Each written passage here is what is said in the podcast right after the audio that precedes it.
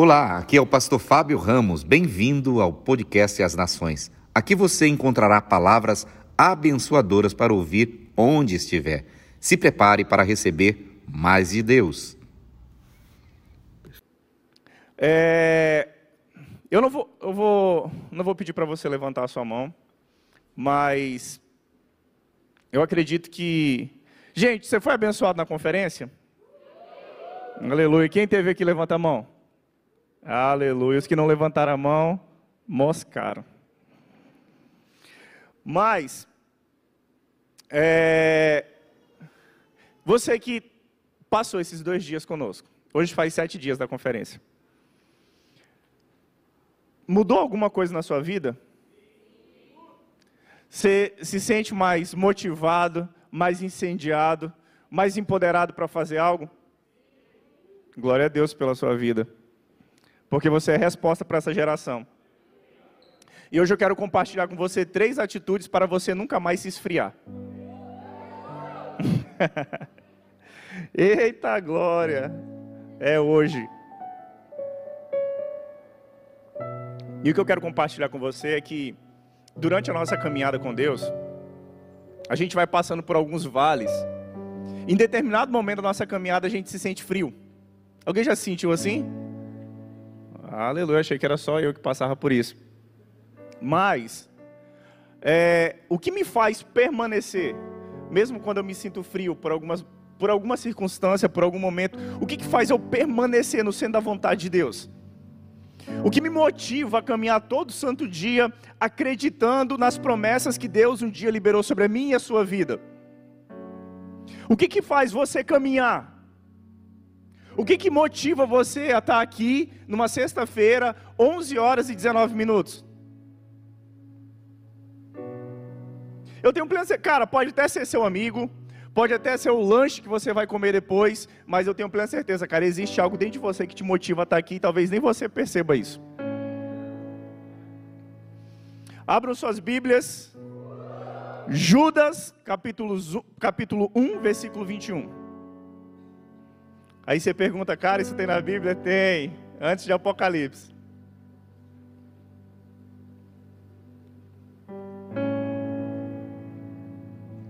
Mas esse não foi o que traiu Jesus? Não. Vamos lá. Judas capítulo 1, versículo 21. Mantenham-se no amor de Deus. Repita comigo. Mantenham-se no amor de Deus. Ok. Enquanto esperam que a misericórdia do nosso Senhor Jesus Cristo os leve para a vida eterna. Amém, Deus. Eu quero te agradecer, Pai, por essa noite.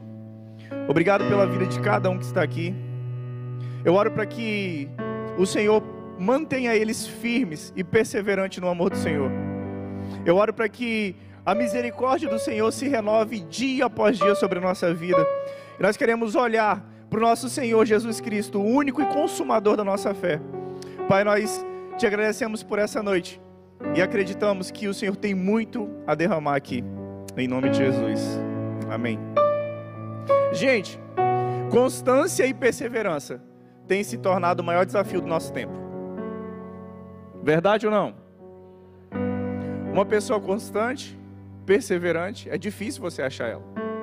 E se você achar alguém assim, não atrapalha a vida dele, não, deixa ele de boa. Mas, é, a gente tem uma geração extremamente intensa em tudo que faz. Você conhece alguém intenso? Que se joga de cabeça em tudo? Pois é, eu escutei um eu aí.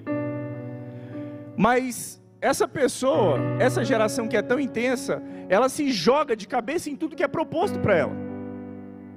Mas, porém, entretanto, todavia, sem constância e sem perseverança.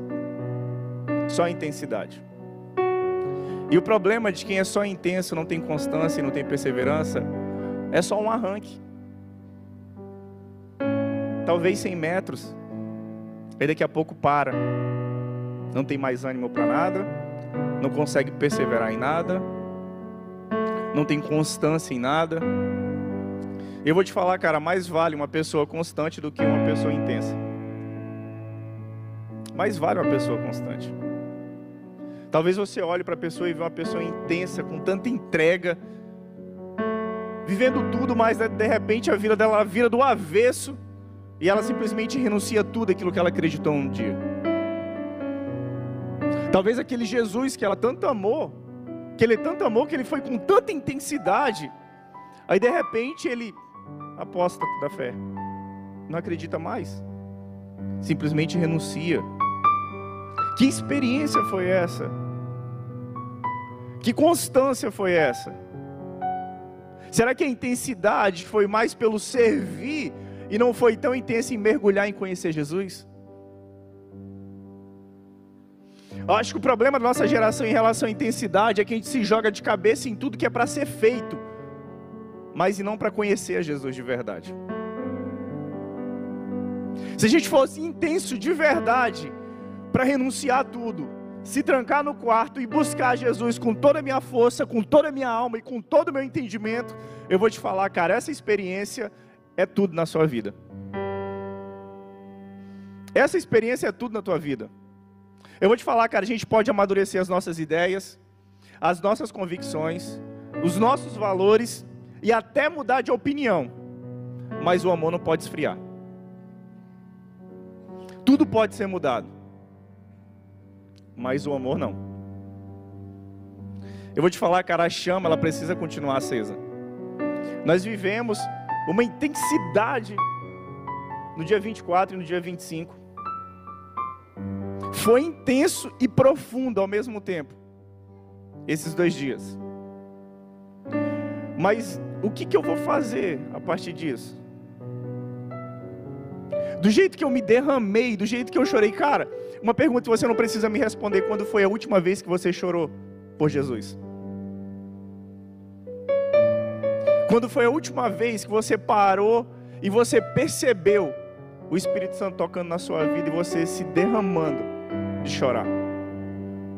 Quando foi a última vez que você teve essa experiência? Será que nós precisamos de todo aquele mover para viver essa experiência? Quando foi a última vez que o Senhor falou e nós choramos porque nós escutamos a voz dele? Isso é suficiente. Quando foi a última vez? Eu vou te falar, cara, se tem algo que a gente precisa continuar o resto da nossa vida, é amando a Jesus e amando as pessoas. Nós precisamos continuar amando Jesus. Mas por que, a gente troca esse amor tão fácil? Por que a gente às vezes barganha esse amor de Jesus com tanta facilidade por um prato de lentilha? É porque a gente não encontrou um lugar de prazer em Jesus. Porque o dia que a gente entrar no lugar e esse lugar for um lugar de prazer, a gente não troca ele mais por nada. O amor ele não pode esfriar, cara. O amor por Jesus ele não pode esfriar a nossa vida. Levítico 6:13, né? Que vai falar que o fogo ele precisa se manter aceso. O fogo no altar precisa continuar aceso. Ele não deve ser apagado. Talvez durante esses dois dias você jogou uma jorrada de lenha ali na sua, na sua fogueira. Mas essa semana você não jogou nenhum graveto para continuar alimentando, continuar alimentando, continuar alimentando, continuar alimentando, continuar alimentando. E uma hora Jesus vai vir, ele vai incendiar isso, cara. Nós não podemos ser pegos, desprevenidos, sem o azeite e sem lenha na fogueira. Mas o que nos faz esfriar? O que, que tem feito a gente esfriar espiritualmente, nesse amor? Primeiro, o aumento da maldade. Mateus capítulo 24, versículo 12, vai dizer que a maldade vai se espalhar tanto que o amor de muito se esfriará. E eu vou te falar, cara, o amor ele esfria quando a nossa vida espiritual ela fica ressecada. O amor ele esfria quando vem aquele vento maligno e toma posse da nossa vida. Mateus capítulo 12 vai relatar um, uma parte da casa que estava possessa ali, que tinha um, um rapazinho que não era bem-vindo. E aí Jesus ele vai, entra na casa, tira. E a Bíblia vai relatar que aquela casa ela foi enfeitada, foi adornada, à espera de algo mas a Bíblia também vai continuar narrando essa história, dizendo que aquele espírito imundo que saiu, ele fica vagando, mas ele percebe que a casa está vazia e ele volta com mais sete. E gente, o que, que a gente tem feito da nossa vida espiritual? A gente tem se alimentado só daquilo que é falado, a gente não tem buscado alimento sólido. Tem, tem, uma, tem uma passagem na Bíblia que relata que o, as pessoas não podiam receber, pelo tempo, na realidade, que eles viviam já, no tempo que eles estavam ali na caminhada, já era tempo de alimento sólido. Mas eles ainda estavam tomando leitinho. E o que é o leite espiritual? E aí você pode pensar que o leite espiritual é quando a pessoa é recém-convertida, né? Que não neófito ainda.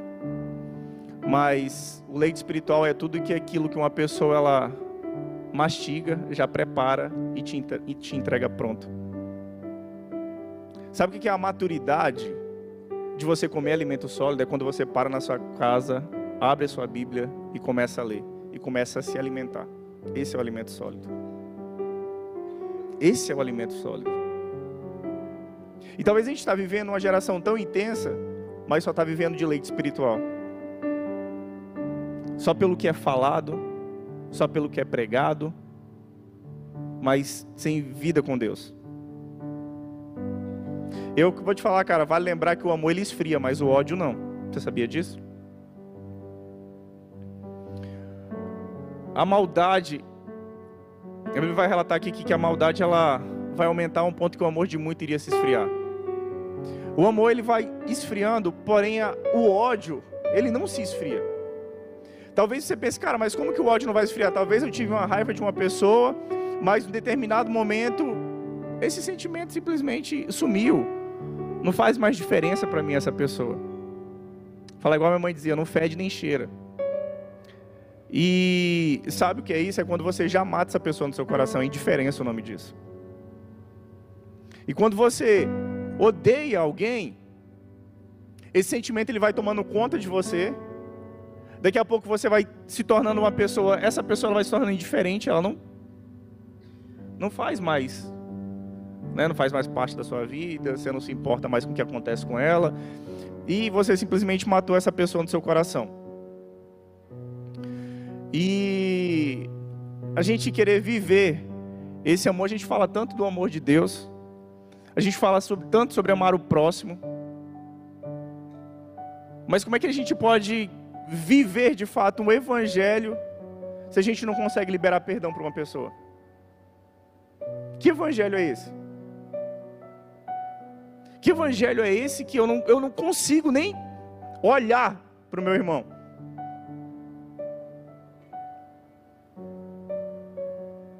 Eu vou te falar, cara, hoje tudo que é sagrado tem se tornado banal, hilário, né?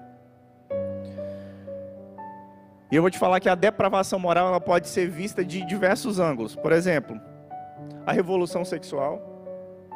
O homossexualismo ele está sendo aplaudido. A infidelidade conjugal parece estar sendo algo muito normal, mas você sabia que uns anos atrás, quando a pessoa ele era o marido traía a mulher, ele era condenado à prisão? Mas isso está parecendo muito normal. A falta de freio, de freios morais na nossa vida tá, tá essa geração tá O cara, ou a gente se entrega de fato a conhecer Jesus com toda a nossa alma, com todo o nosso entendimento, ou a gente vai ser doutrinado por tudo que é falado. A nossa geração rendida às drogas, nossa juventude no atoleiro químico, dependente, por quê? Porque às vezes não falta alguém que seja exemplo para essa pessoa. E nós falamos na conferência sobre filhos maduros, sobre os verdadeiros ruiós, que a criação anseia a manifestação dos filhos de Deus. E tem pessoas que nós conhecemos e estão perdidas, porque às vezes nós não manifestamos de fato naquilo que cremos. Outro ponto, isolamento.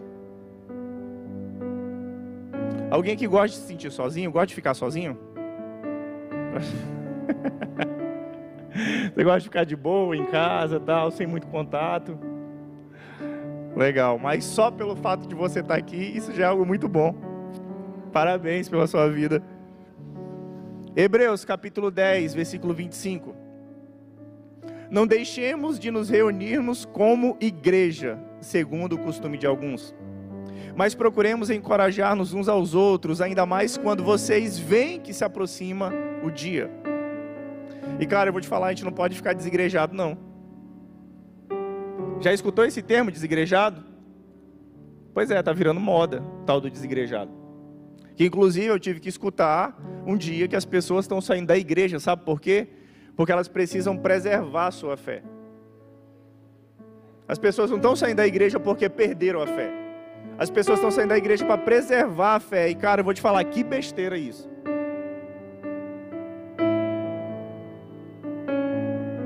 Porque nós somos seres relacionais, gente. Vai ter problema na igreja? Vai ter conflito um com o outro? Vai, mas aonde está a maturidade, o amor ao próximo para a gente aprender a lidar com as situações difíceis? Toda vez que tiver um problema na minha vida, eu vou sair da igreja? Toda vez que tiver um problema, que eu tiver uma desavença com alguém, pela falta de maturidade ou imaturidade de algum, eu vou ter que sair? Ah, porque a igreja me feriu, porque as pessoas da igreja me feriram, então eu vou sair da igreja. E quando você estava no mundo, que você era ferido, você foi para onde? Você não saiu do mundo?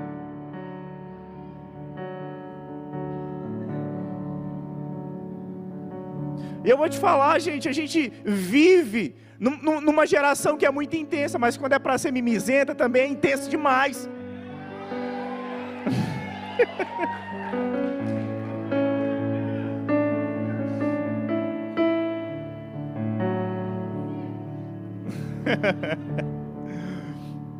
Eu vou te falar, gente, a gente está vivendo no século da, da comunicação e da rapidez, tudo é muito rápido. E eu vou te falar, pessoas estão morrendo de solidão. Sabe por quê? Porque a janela virtual do mundo é a internet. E pessoas estão morrendo. Pessoas estão se sentindo sozinhas. Porque eu e você não fazemos o nosso papel como filhos de Deus. Talvez pessoas estão indo para o inferno porque nós não fazemos o que nós somos chamados para fazer.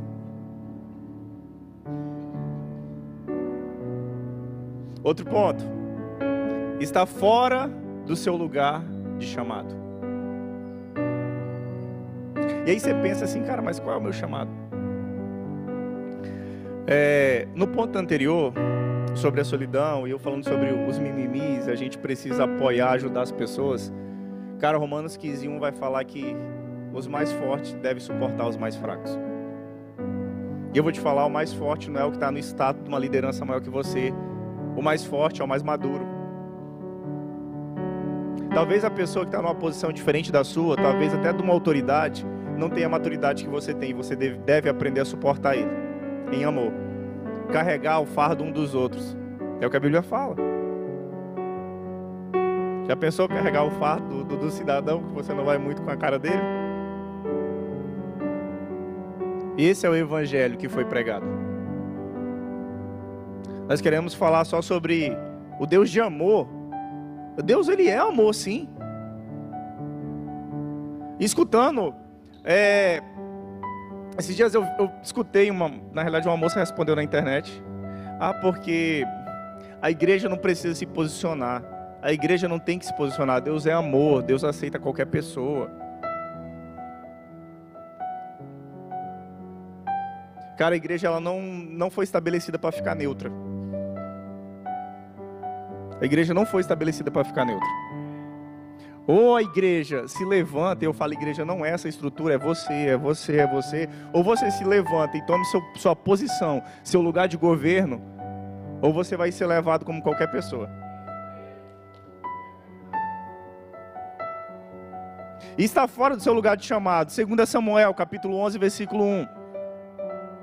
Na primeira época em que os reis saíam para a guerra, Davi enviou para a batalha Joabe com seus oficiais e todo o exército de Israel. E eles derrotaram os amonitas e cercaram Rabá. Mas Davi permaneceu em Jerusalém. E aí você sabe o que acontece nessa historinha? Que ele vai adulterar, que vai engravidar a mulher do outro, que vai matar o seu braço direito, seu melhor amigo. Assim, melhor amigo não, que era outro melhor amigo dele, né? Mas era o que estava ali, ajudando. Mas está fora do lugar do seu chamado. Cara, talvez você pense assim, poxa, mas Davi, um, um rei, já tinha ganhado tantas batalhas, será que ele não tinha um dia de descanso, não? Será que ele não podia ficar no palácio pelo menos um dia e deixar o povo guerrear? É, hoje já carreguei cadeira demais, será que não tem ninguém aqui que pode carregar cadeira, não, pelo menos uma vez na vida?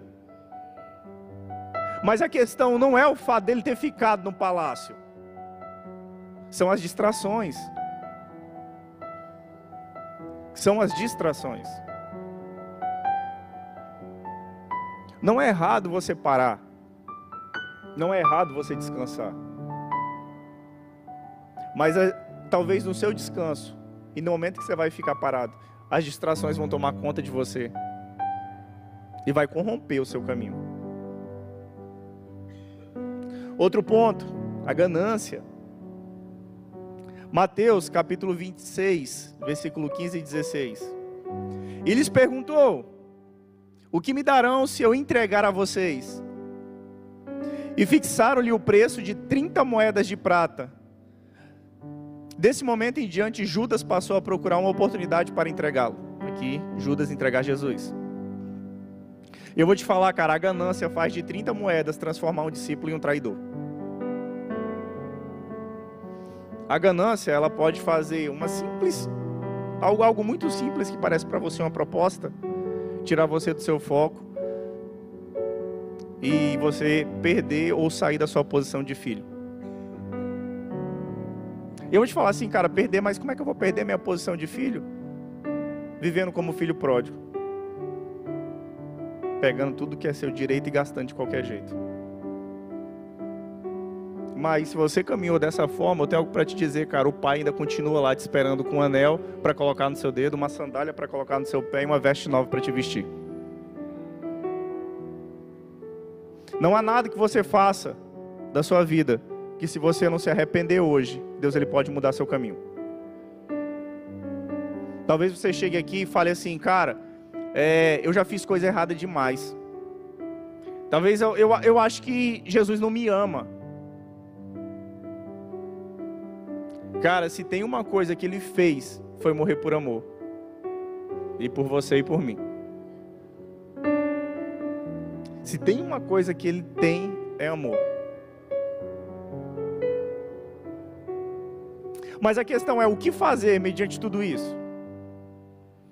Vamos ler Judas capítulo 1, do 17 ao 25. Eu quero depois ir para as atitudes que vão fazer você não se esfriar. Aqui eu só falei o que te faz esfriar.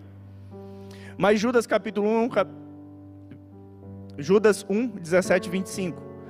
Todavia, amados, quando ele já fala assim, todavia, amados, já escutou alguém te chamar de amado? Quando eu chamo a mulher de amada, ela fica muito feliz, não. Mas vamos lá, todavia, amados, Lembre-se do que foi predito pelos apóstolos do nosso Senhor Jesus Cristo. Eles diziam a vocês: nos últimos tempos haverá zombadores que seguirão os seus próprios desejos ímpios. Estes são os que causam divisões entre vocês, os quais seguem a tendência da sua própria alma e não têm o espírito. Edifiquem, porém, amados, na santíssima fé que vocês têm, orando no Espírito Santo. Mantenham-se no amor de Deus, enquanto esperam que a misericórdia de nosso Senhor Jesus Cristo os levem para a vida eterna. Tenham compaixão daqueles que duvidam, a outros salvem, arrebatando-os do fogo, e a outros ainda mostrem misericórdia com temor, odiando até a roupa contaminada pela carne.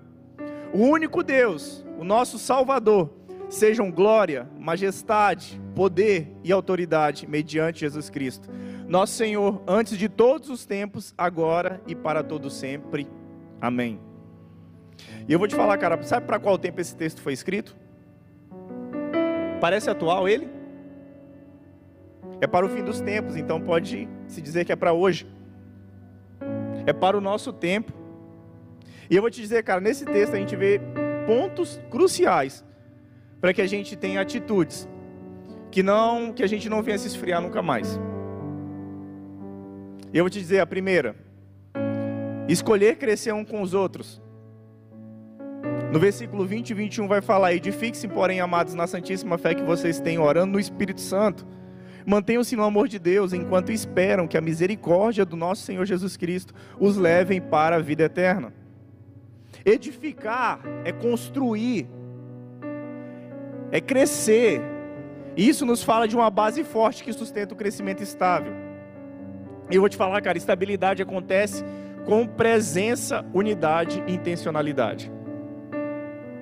Ou a gente vai viver um relacionamento intencional, com unidade, com presença.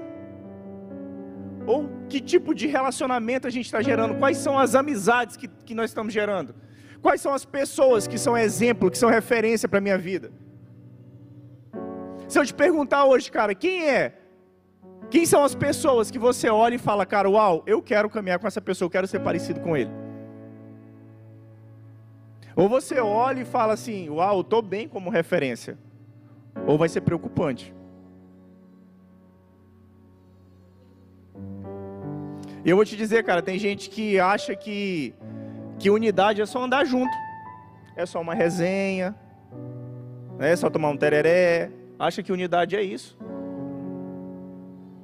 Mas temos que ter liberdade, ser quem somos, ter boas amizades, mas não qualquer, não qualquer rolê aleatório, não qualquer resenha que você vai fazer.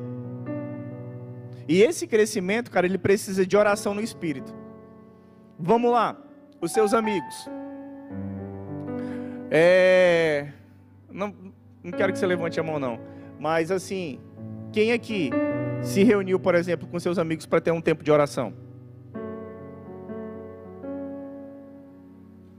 Para tocar um violão? Para fazer uma resenha, mas uma resenha que te edifique? Quantas vezes nós sentamos em rodinha de amizade, de amiguinho, só para falar mal do outro?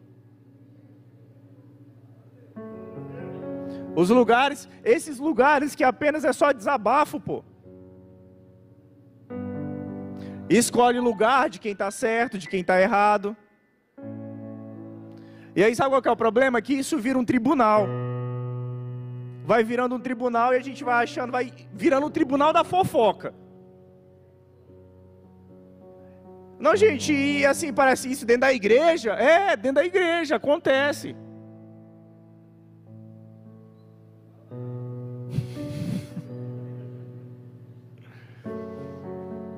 Cara, eu vou te falar, a gente não, a gente não pode ficar alimentando encontro de crítica, velho.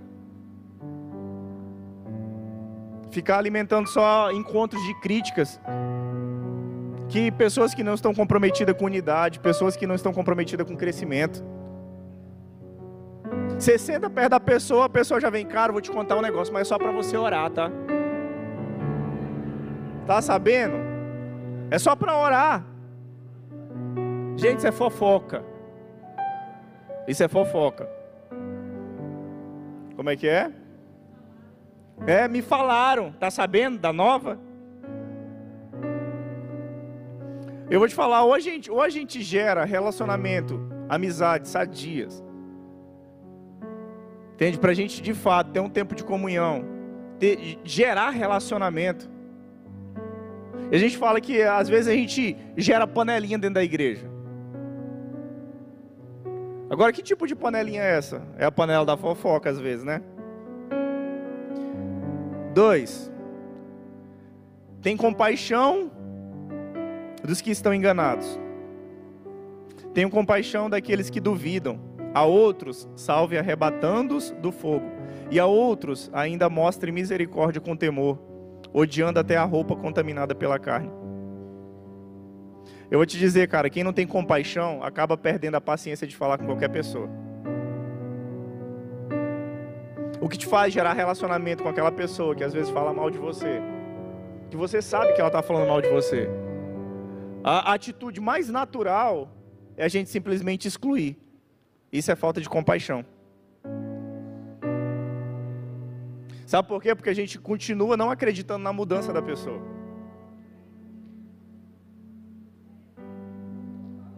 A gente acha que a pessoa ela não vai mudar, sabe por quê?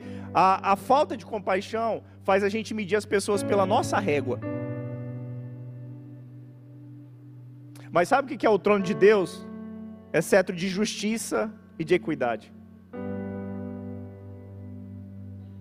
E sabe o que é equidade? É pegar você deste tamanhozinho e você deste tamanho e igualar os dois. Mas o problema é que a gente quer medir todo o nosso relacionamento pela nossa régua. E a falta de compaixão faz a gente excluir pessoas. E eu vou te falar, não estou te falando de algo que eu não vivi, não. Eu sei o que eu estou falando para você. De ser a pessoa que excluiu, tanto quanto foi a pessoa excluída. E a gente aprende a buscar em Deus essa compaixão de amar o próximo. Ou a gente sempre vai achar que as pessoas que eu devo andar são aquelas que são parecidas comigo. Aqui exclui também os outros. E eu vou te falar, cara, onde há compaixão, há paciência, há encorajamento, fé que as pessoas são transformadas, resgate e restauração. Se isso, se essas coisas são características na sua vida, eu vou te falar, cara, você é um cara que tem um coração segundo a vontade de Deus, segundo o coração de Deus.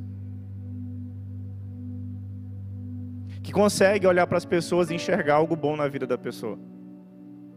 É, é, é, é muito fácil, cara. Às vezes já existe acusação demais para uma pessoa. Você não precisa acusar ela mais.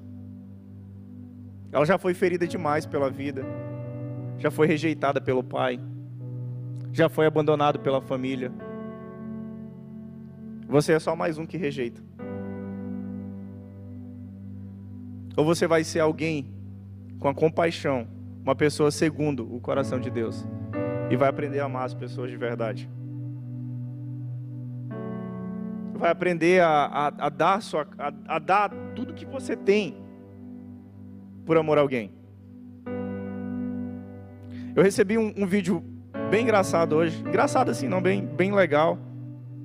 Abigail me mandou um vídeo de um, na escola na escola de inglês tal.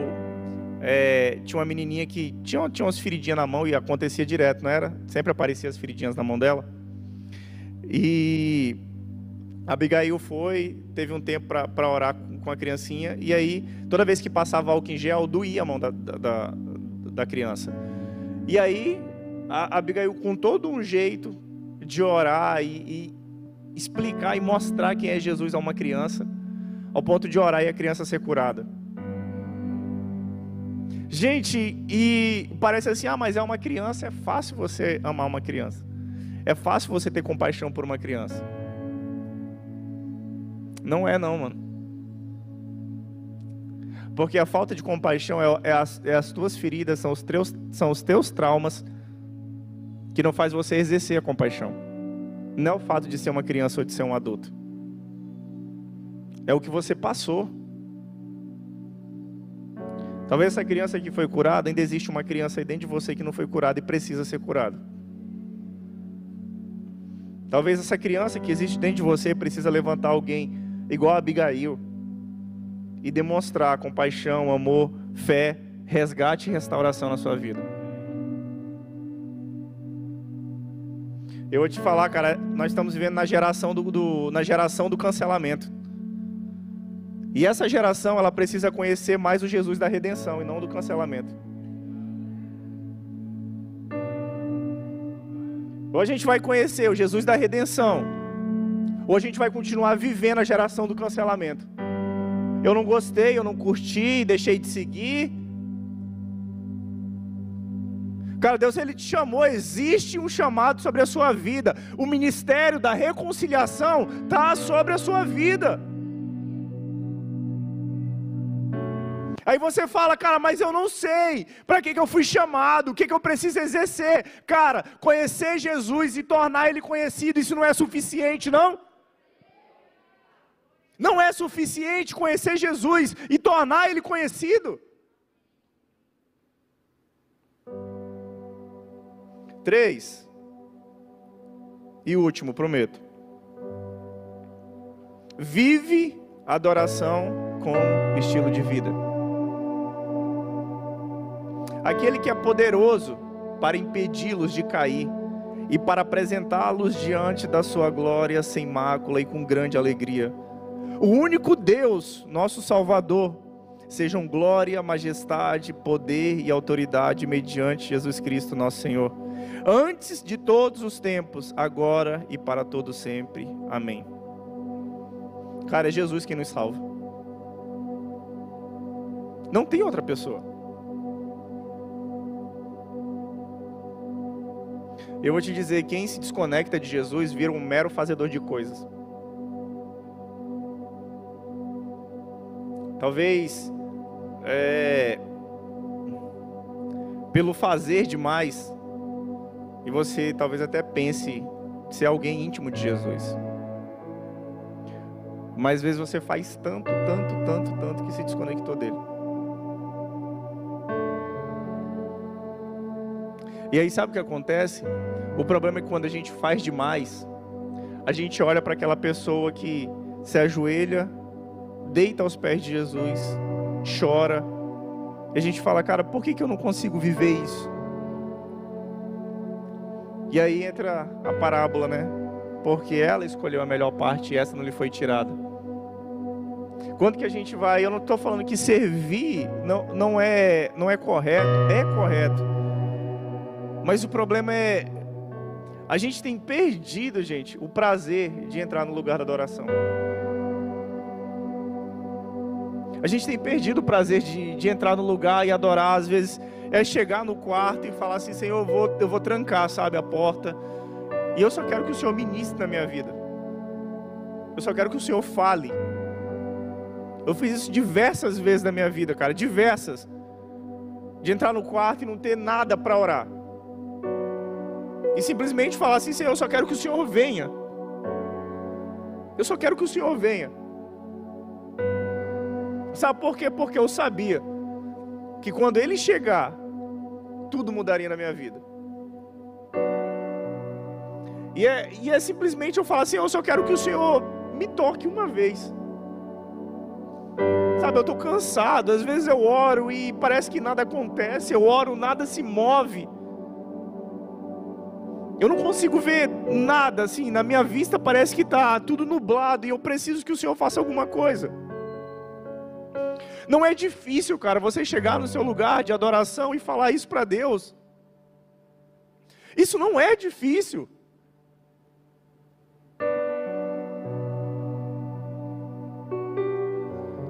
Eu, cara, eu, eu, eu percebo, eu sinto no meu espírito, tem pessoas que estão cansadas aqui de tanto fazer de tanto fazer. E o, que eu, o que eu vejo e o que eu percebo Jesus ele falando é que, cara, quando é que você vai parar para deixar você ser tocado? Quando é que você vai parar por um minuto? Cara, é terrível. A gente já acorda já olhando o WhatsApp para ver qual é a mensagem que chegou no celular.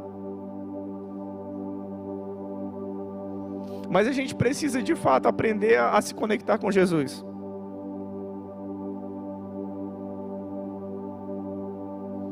Eu vou te falar, cara, quem desconecta com Jesus vira um mero fazedor de coisas que se esfria, passa a ficar ferido e começa a ferir outras pessoas.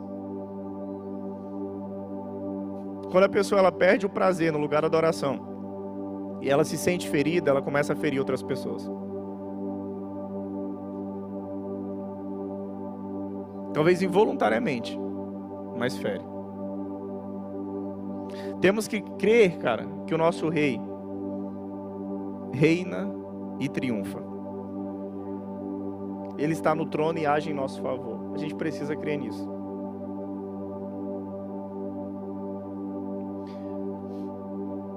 Quem perde o foco de verdade, cara, acaba se esfriando. E o nosso foco ele precisa ser Jesus. Todos os dias da nossa vida eu preciso olhar para Jesus. Eu preciso olhar para Jesus. Eu preciso olhar para Jesus.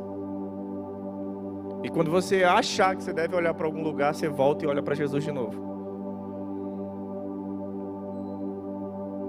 Isaías capítulo 16, versículo 5. Então, em amor será firmado um trono. Em fidelidade um homem se assentará nele, na tenda de Davi. Um juiz que busca a justiça e se apressa em defender o que é justo. 1 Coríntios 13, 13. Assim permanece agora estes três: a fé, a esperança e o amor. E o maior deles, porém, é o amor. Hoje a gente vai aprender a desenvolver esse amor em Deus, entregando tudo que a gente tem a Ele, entregando tudo que eu sou, tudo que eu tenho, e deixar Deus ele vir com um amor que talvez você nunca experimentou. Muito obrigado por ouvir nosso podcast. Siga-nos aqui para receber mais palavras abençoadoras. E siga também nossas redes sociais para fazer parte da família As Nações e interagir conosco. Até logo e Deus te abençoe.